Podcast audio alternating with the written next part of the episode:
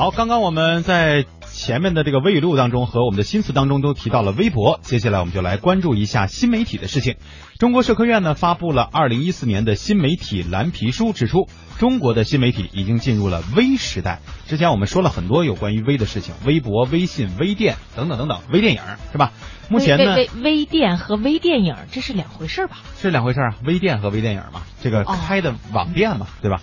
目前呢，微信的用户啊已经有六亿多了，覆盖了全球两百多个国家和地区，发布了超过二十种语言的版本，而国内外越活跃的用数呢也超过了二点七亿。其中，微信的公众账号在最近十五个月内增长到了两百多万个，并且保持每天八千个的增长速度，以及超过亿次啊一亿次的信息交互能力。而作为世界微博品牌的第一大国，中国目前可以提供微博服务的网站呢，一共有一百零三家。嗯，这用户账号总数呢，已经达到了十三个亿。其实我们现在一说到微博的时候，大家可能脑海当中第一反应出来的就是新浪微博和腾讯微博，是呃，约略能够想到搜狐微博，连这个网易微博和这个呃，像一些新华网、人民网提供的微博，大家都用的少一些，是吧？一般都是可能是员工专用哈。呃，一百零三家哈，在用户数量上呢，腾讯是稍稍领先，但是在这个活跃度上呢，新浪还是一枝独秀的。嗯，就是我们刚才提到的这个中国新媒体蓝皮书啊。它里面的一些话呢，却引发了一些争议。有媒体解读蓝皮书的内容，得到了这样的一个结论啊，说从用户结构上来分析，微信的用户多是中产阶级，而微博的用户多是草根儿。这个报告的撰写者和编纂者呢，都是如何看待微信这样的一个结论？而业内的专家学者对于书的观点又有哪些不同的观点呢？接下来的时间，我们就通过记者的这个报道，一起来辩证的思考一下吧。记者翻看了这本蓝皮书，发现相关内容出现在书中的两份报告之中，一份是二零一三年中国微信发展报告，一份是二零一三年中国微博发展报告。在微信报告中说，二零一三年十二月，一项对北京、武汉、广州三地一千二百人的量化研究显示，收入结构中占比最高的是月收入三千到五千元的中产阶层，占比百分之三十二。而微博报告中说，中国互联网数据平台对三亿中国微博用户的统计得出，从微博用户的收入来看，月收入五千元以上的用户占百分之八点九五，五千元以下的则占百分之九十一点零五。然后，在中国社科院提供给记者的新闻素材中，就有了微信用户多中产，微博用户多草根的结论。对于蓝皮书中数据的使用，蓝皮书的出版人谢寿光认为，因为研究它只代表研究者的。看法和观点，无论是他的结论，还是他使用的方法和采集的数据，他毕竟有他自身的局限性的。所以在这个时候，要想正确的解读，我希望我们以更加客观、更加公正，不要对某一些的结论过多的去炒作。对于微信蓝皮书中微信报告的作者，中国人民大学新闻学院教授匡文波在蓝皮书座谈会上表示，更应该注意微信所隐含的问题。实际上，用微信给我们带来便利的时候，也带来很大的挑战。网络舆论的管理上来讲，又又面临一个新的挑战。因为微信的管理比微博要更困难。第二点就是说安全的问题啊，包括你的手机的 QQ，包括你的微信记录，你所有的信息都存在腾讯的服务器上。在新媒体时代，每个人都没有隐私权的。比如说微信其实已经有位置信息，实际上微信还带来一个很大的问题，就是说信息的过载和恶意的使用。啊，很多软件本身啊，包括微信在内，其实它这个软件本身是中性的，但是你也可以通过微信的定位功能。去找一夜情啊，是不是做别的功能啊？这是恶意使用的问题，还有信息的过载啊。你要是把微信打开的话，你会发现啊，如果你不把它的提示音关掉的话，你这一天什么事都不用干了，它会一天到晚提示提示音响个不停啊。而对于像微信这样的新媒体以及互联网的研究，也有学者提出了不同的观点。这个咱们这本蓝皮书呢，还有包括我们过去做传媒产业蓝皮书啊，都是在赞美互联网。这个或者是呢，客观的在描述互联网，就是基本上都是这样的一个互联网狂欢的状态下在研究互联网。我觉得呢，这个态度和这个思考在学术界是不正常的。就腾讯说，我们基本上无法思考半年以后的问题，所以基本上这个互联网界和传媒界现在都是这样，就没法考虑半年以后的问题。但是我觉得学术界呢，还是得考虑。三十年、二十年以后的问题。听了这个一一系列的解读吧，我觉得很多人可能会像我一样，听完有点懵。就是我们这种又用微博又用微信的人，我们到底是有钱还是没钱呢？这个嘛，很容易理解，我们就中产当中的草根嘛。不过也有一个一点奇怪啊，他说这个微博使用的都是什么草根用户哈，那微博当中的那些大 V。又怎么算呢？他们就是草根当中的中产嘛，都是民间企业家是吧？这可不是我们定义的啊。其实我觉得用这样的一种使用习惯来进行这种群体的划分呀，它只代表了相关性，嗯，它并没有这种因果性。所以呢，有的时候这个偶然性也是比较大的，我们也不必为了这样的一个结论而感到有任何的对号入座的嫌疑哈。嗯，比方说，哎，我经常使用微博，我就是草根；啊，我爱用微信，我就是中产。其实我觉得这个不一定能够说。你怎么样就一定会怎么样，对吧？这只是一个行为偏好的分析而已。对，有些人也会同步的哈。我发条微信呢，我再把这个粘过去，再发个微博。所以嘛，其实现在新媒体不断的涌现，也会让我们有各种各样的需要去接受、去习惯、去使用它的这样的一个过程。就比方说，有一些人觉得微信是好用，是吧？现在这个工作哈，这大家联系起来挺方便。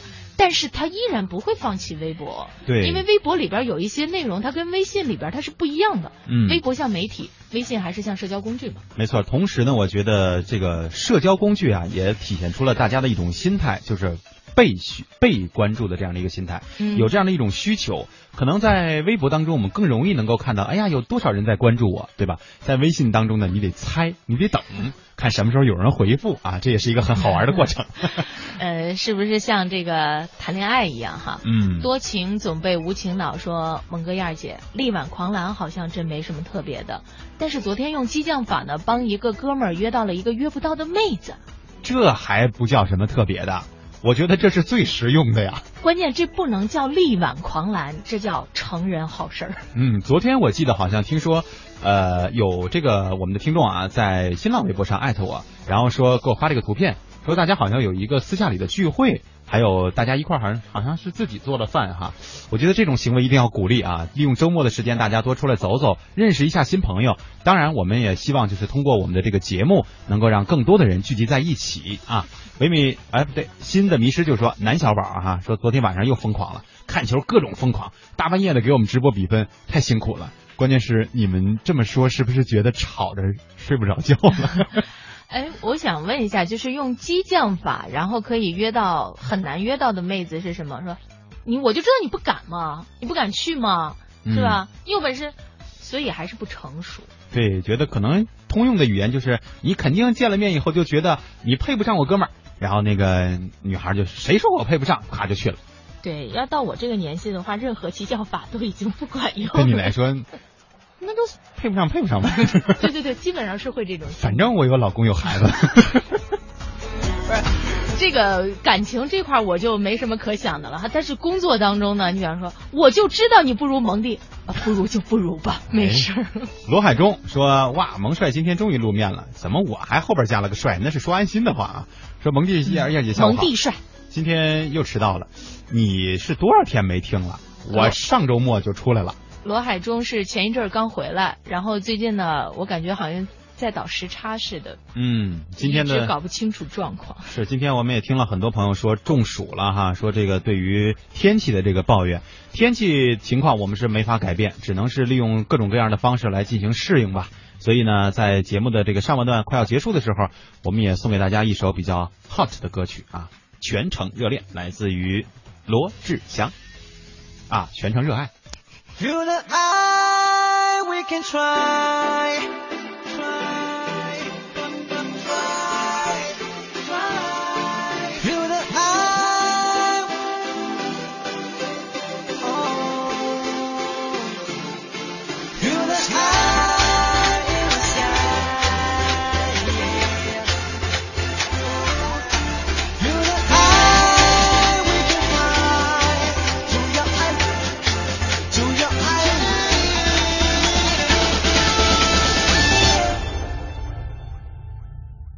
To the eyes.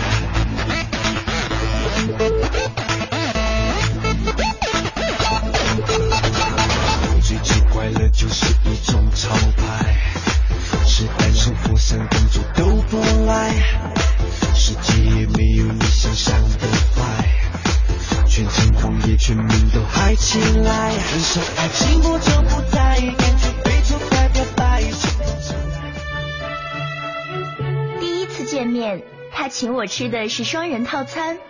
好吃吗？尝尝我这个。第一次约会，他用自行车载着我去公园。来，坐我后面。第一次见我的朋友，他穿着洗得有些发白的裤子。嗨，你们好。你男朋友真小气，赚了这么多钱还舍不得打车吃大餐。你看他这身衣服，其实勤俭不是小气，而是一种美德。我喜欢的就是他这种简朴的生活态度。勤俭节约，营造生活之美。讲文明树新风公益广告。宝宝往前走，迈腿，一，哎二，迈腿，好。五十年后，还是这对母女。妈，别总在轮椅上待着了啊！嗯，我扶您起来走走吧。哎，别着急，别着急，您先把胳膊搭我肩上。好好好。然后再挪腿。嗯，好。对。您扶我走出了我人生的第一步，请让我扶您走完您的人生路。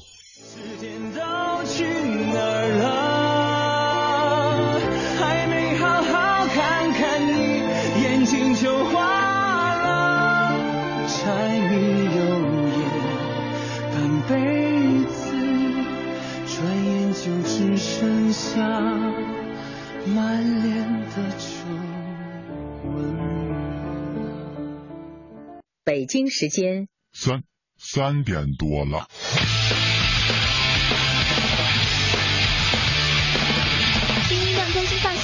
三点钟来临，准时打开收音机，转到华夏听 ID，听一听啊听一听，我的老板跟我一起上班犯懒偷偷听，身边同事笑嘻嘻，大事小事天下事，今天心情真开心，网络热点在这里，逢听热节我爱你。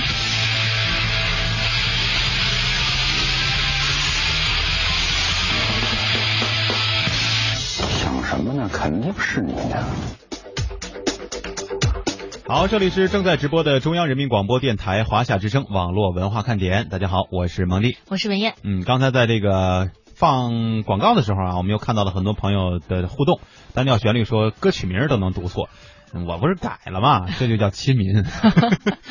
这个有错能改，善莫大焉。其实有的时候我们就是将错就错了，但是刚才人家蒙蒂最后都给改正过来了，这是一种充分的对听众负责的精神。这拔太高了，我就是顺口。哎呀，热爱啊！新的迷失说，那个十几个人啊，到小龙家做饭吃，吃的非常的嗨。哦，那是小龙他们家那么大呢，绝对是个 house 哈。说这个橙子做的饭，哎，橙子现在从西藏做志愿者回来了是吗？说做的非常好吃啊。嗯，小龙呢现在是一个白胖娃娃了，昨天呢还摆了一个超级霸气的造型，hold 住全场。哦，橙子做了十几个人给大做了十几个人的饭给大家吃，你们要嗯记得感激人家哦。是零点也在续这个话题啊，他说昨天去小龙那儿聚会，说他没自己要上班，所以没去。小宝好受欢迎，是男小宝是吧应？该是。刚才有人提到南小宝去了哈，说嗯听说一群哥们儿妹子都陪他喝酒，还有表演，还有一个双刀舞，啊，说回来群里 happy 到半夜十二点多呀。哦，真的替大家感到开心啊！我觉得如果能够靠我们的这个活动，把大家彼此之间的这个联络给建立起来，嗯呃，我们觉得我们的活动的意义其实就真正的达到了，不是说单纯的露一下脸儿，让大家看看我们到底长什么样，听广播的时候能更有针对性。更多的，我觉得还是希望我们的点心们彼此之间成为朋友，然后大家一起听节目。对，然后下次等我们再去的时候，那个双刀舞就算了，啊，刀就算了，是吧？让燕姐燕姐跳个舞。这段这段掐了别播哈、哎，这咱又不是电视，咱是直播啊。好了，接下来呢，我们跟大家来聊一聊这个电影吧。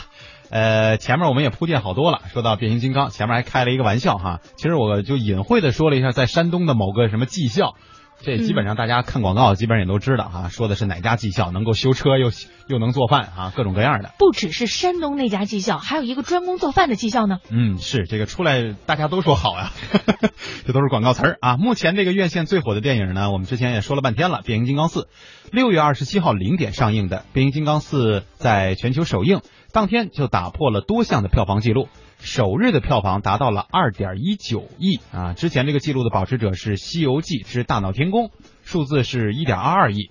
同时呢，《变形金刚四》的零点场的这个票房是冲破了两千零八十万元，远远超过了之前的纪录保持者去年上映的《钢铁侠三》，这个数字是一千二百四十万，基本上翻了个倍啊，也成为了内地的零点场票房新冠军。嗯，我想问一下各位哈，都习惯于去看这个零点场嘛？好像就是原来这个香港电影当中经常会说的午夜场，对不对？嗯呃，我觉得夏天的时候可能零点场的这个票房会高，因为一般夏天的时候大家睡觉的时间晚。然后呢，会倾向于去选择这样的一个时间段。但是如果他是把这部电影放在了寒假期间上，我觉得嗯零点场会下降一点。对，看不看，是不是去看这个零点场？你问零点呀、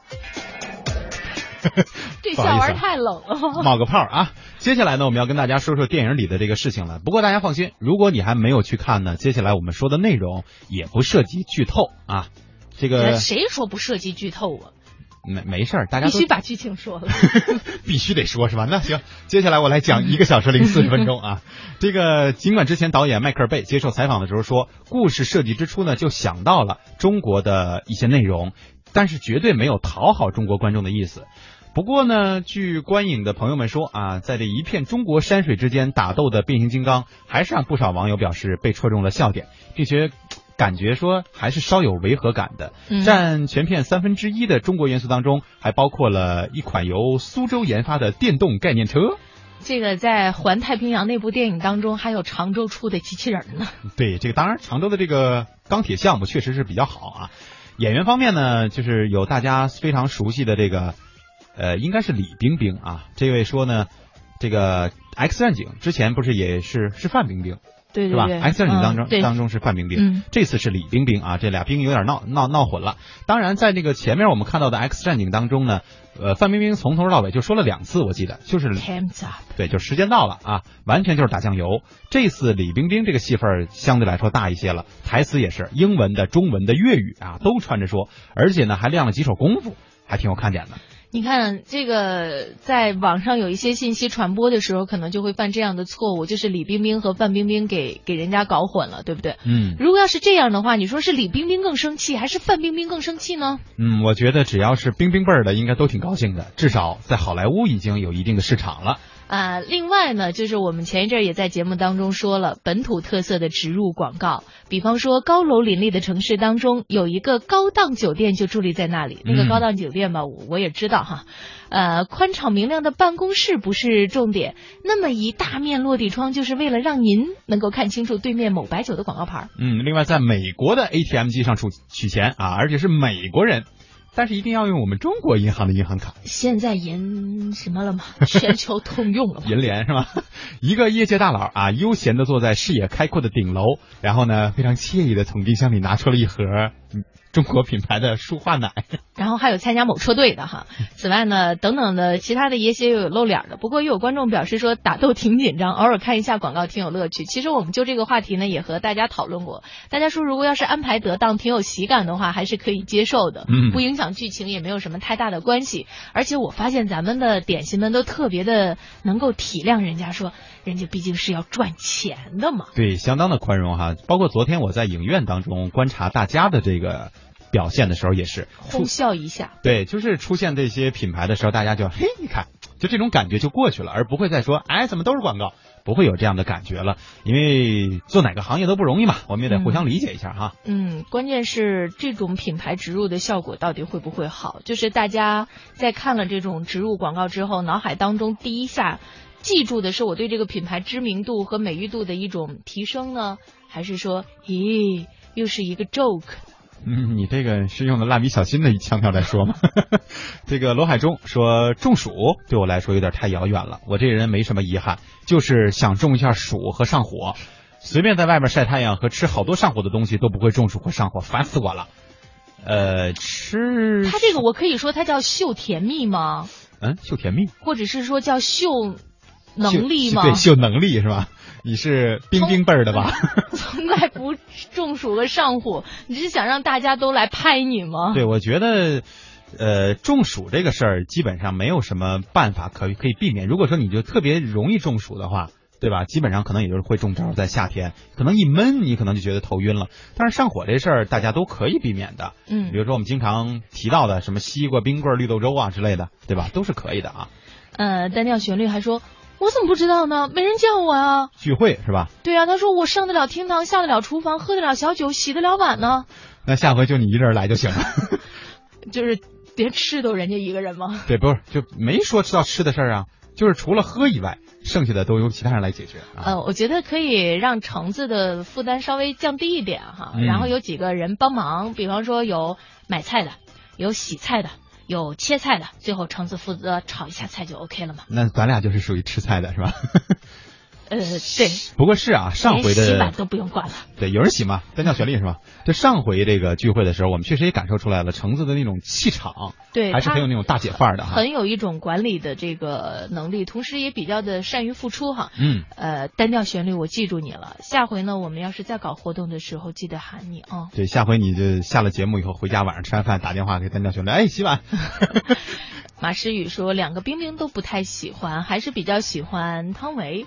这个吧，是吧？个人有个人的喜好嘛，萝卜嗯青菜各有所爱，也倒无所谓了。就是，反正看电影呢就图个乐，有的时候要不然我们就去看看特效，要不然就去吐吐槽。呃，基本上没没说嘛，电影本身也属于是娱乐范畴当中的。娱乐产品，对，所以不要太认真哈，非要计较说那个啊里边又穿帮了，啊里边又多少广告，这拍的太没有水准了。人家是一个商业片，也不是说真正的那种文艺电影啊。关键是吧？我觉得这里边缺了两个特别重要的演员，一个是你，一个是我。你说如果要我们加盟的话，是不是？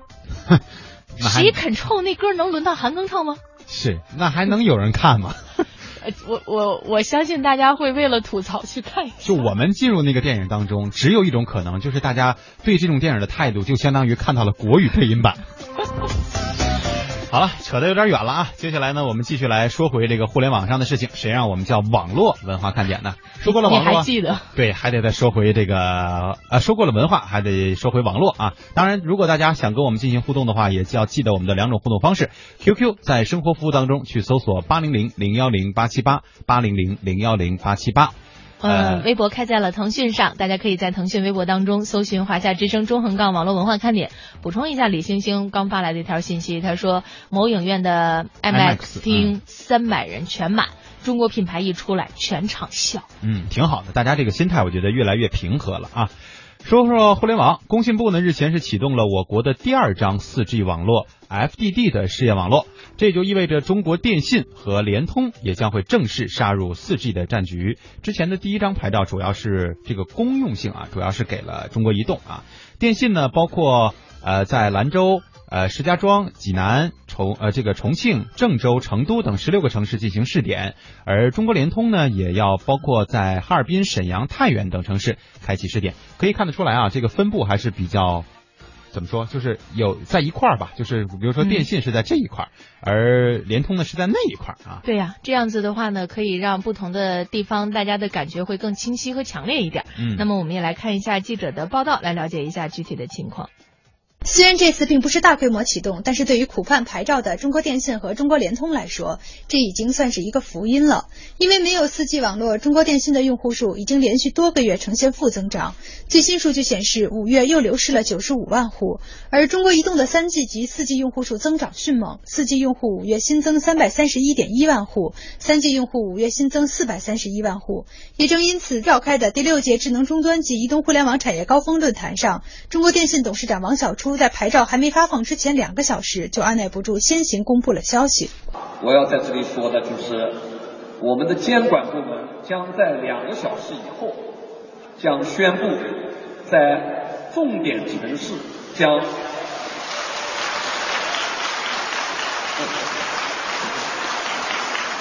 将非常高兴啊，大家都非常高兴，将开放这个手机的四 G 业务。这个业务的发展，首先是为消费者带来了什么？更多的选择，谁的好用谁的。哎，这结尾这句话说得好啊，谁的好用谁的，这就是真理。如果你的服务就是提供的不好，哪怕价格再低，大家可能也不会选。如果说你的服务做得很好，但是价格太高，大家可能也不会选，对吧？所以一定要找到一个平衡的点。工信部呢，怕影响股价波动，还没有放消息，电信就按捺不住，先放出了消息。王小初说，今年的春天来晚了，但并不意味着春天的百花齐放会过去。对于中国电信和中国联通来说，在去年年底拿不到很符合自身网络制式演进的 TD-LTE 牌照之后，一边高喊着建设 TD 4G 网络，却迟迟不行动；另一边呢，却又开始暗度陈仓部署第二种制式的 FDD-LTE 网络了。中国电信已经在超过六十个城市部署了 FDD 四 G 实验网，预计年内覆盖超过三百个城市。而联通也在五十六个城市建设了基站。此外，很多手机终端厂商早已跃跃欲试。酷派常务副总裁李斌，我们上市的这个数据产品都支持的，不管是联通的电信，只要它你谈到一放开，所以我讲这个万箭齐发，你们现在看到了。据了解，中国电信四 G 套餐及手机终端将在七月中下旬推向市场。在中国信息经济学会理事长杨培芳看来，虽然第一张四 G 牌照的技术是由我国自主研发的，但已经过了半年时间，提前走一步是可以的，但不能和第二张牌照发放相隔时间太久，否则会影响整个产业的发展。我们国家不能够只做呃一种标准，我们要走向社会，要把我们这个比较当中，让我们自己的这个题材的这个国际标准的 TDP 标准的能够更成熟起来，要利于产业之林。如果没有比较的话呢，那么就搞一种，那就等于是封闭了。有关 FDD 牌照的新消息一出，消费者反应不一。嗯，我是电信的老用户了。我身边有些朋友吧，他们用的是移动的那个四 G，然后他们觉得网速挺快的，比原来好多了。就是我也想体验一下，会跟三 G 有什么不一样的？我觉得电信经销商如果现在不把资费降下来的话，可能大家对四 G 的这个使用度不会很高。比如说像我就不会。青岛某手机经销商对记者说：“其实运营商要想真正赢得用户，相关服务以及信号网络恐怕才是关键。”赛迪顾问通信产业研究中心副总经理耿岩也认为，现在打破垄断、引入竞争，肯定会让成本进一步降低，从而促进价格有下调的空间。但拥有运营资格其实只是一个开始。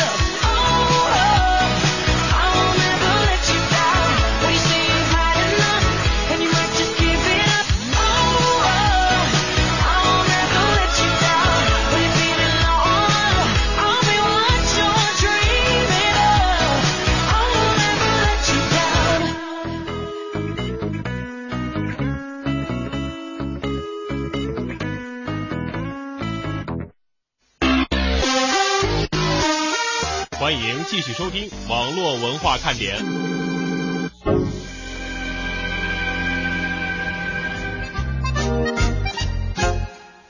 欢迎大家回到网络文化看点，也欢迎我们这个春晚的电乐再次响起。嗯，那必须高端大气上档次。其实呢，说到这个很多的时候啊，我们都说，在这个世界上呢，很多事儿是当局者迷，迷旁观者清，是吧？嗯。但是呢，有一个不是这样的。什么事儿啊？就是这有一个项目一定是当局者清，旁观者迷。嗯。你刚才说春晚，让我想起来了。还绕呢，说吧。魔术。魔术啊，这个还真是，这别人不能知道，对吧？对呀、一定是魔术师自己心里边想得很明白这事儿到底是怎么回事儿，但是别人看起来觉得无比的神奇。嗯，还我在这个互动当中看到大家还在聊这个聚会的事儿哈。新的迷是说，我们是团队，必须是有人洗菜、摘菜、收拾桌子、扫地啊，我们不会把橙子累怕了，因为我们还想吃他做的菜呢。哎，橙子做菜是哪个口味来着？川味儿吧，应该是。哦，对对对，其实，哎呀，我觉得一般要是大家一起吃饭呢，火锅是比较好的一种选择。嗯，主人呢把那个火锅烧上，给 A 打电话，哎，我们就缺点羊肉了啊，然后让 A 把羊肉带来。给 B 打电话，哎，我们就缺点白菜了啊，让 B 把白菜带来。给 C 打电话，我们就缺啤酒了啊，把啤酒带来。给 D 打电话，我们就缺凉菜了，把凉菜带来，齐活。嗯，你就不怕 A、B、C、D 同时给你打电话跟你说，我们就不缺你，我们四个可以聚。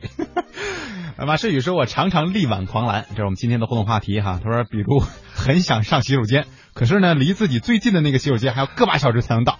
这时候我会集集中精神，力挽狂澜，别憋坏了。我说 这玩意儿可不是可不值得推广啊。”嗯，挺好玩的。嗯，橙子说有新工作了，真高兴。昨天的聚会很开心，谢谢二宝的范二表现。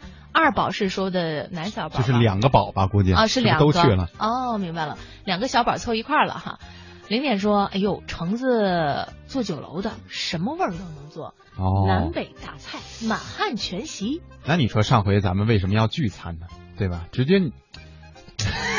是啊，我也觉得这事儿有点后悔。哎呀妈呀，没显露实力呀、真是啊！下回啊，下回啊，说了啊，这海滩范啊。呃，我现在记住了若干个我们的这个有特色的听众朋友哈，这个橙子做饭，然后到时候让那个梦锁清欢来点红酒哈。哎，你可别指着他了。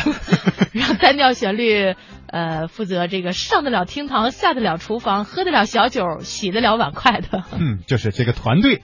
然后我们呢，就是来指导团队的是吧？我们俩往这儿一坐。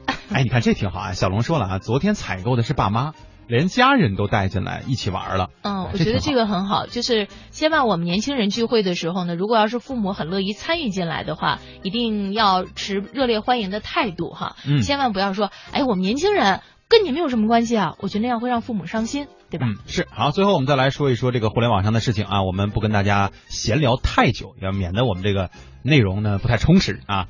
目前呢，这个说说教育啊，这个各省的这个高考分数线都陆续公布了，考生呢也进入到了填报志愿的阶段。在微博上，有人发布了“千万别报某某专业”的帖子，而在微博当中的，前辈们也总结了很多自认为是特别特别失败的专业。嗯，有一位女生啊调侃说。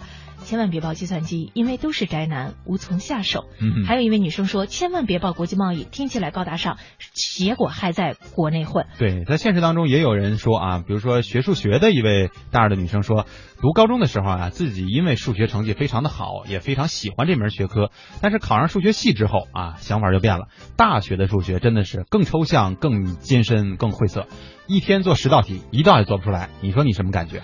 嗯，但是这个基础学科呢，我觉得如果要是各位能够吃得了苦、坐得住的话，还是建议大家可以去学。就比方说像计算机科学的这个发展，它的基础也一定是数学专业的这个发展。嗯，当然了，如果要是说只觉得自己在这方面这脑子真不够用的话，也不用让自己那么纠结。我想问一下各位，当年你最好的数学成绩是不是可以超过你现在的体重？嗯，呃呃，不见得。这我觉得还真不见得，但是啊，我觉得为什么说这个事儿呢？也要衍射一些，呃，影影影射，不能不能用影射，反正就是指导大家一下吧哈，跟大家说一个道理。呃，很多朋友在这个节目当中互动的时候，也跟我们说过，说哎，你们跟我出出主意吧，我这个工作是吧，该怎么去换一个呀，跳一个呀，选一个呀之类的，会有这样的一种一种疑惑。我想跟大家说的是，不要把一句这样的一句话挂在嘴边，就是我只会干这个，所以我可能选的范围就非常的窄。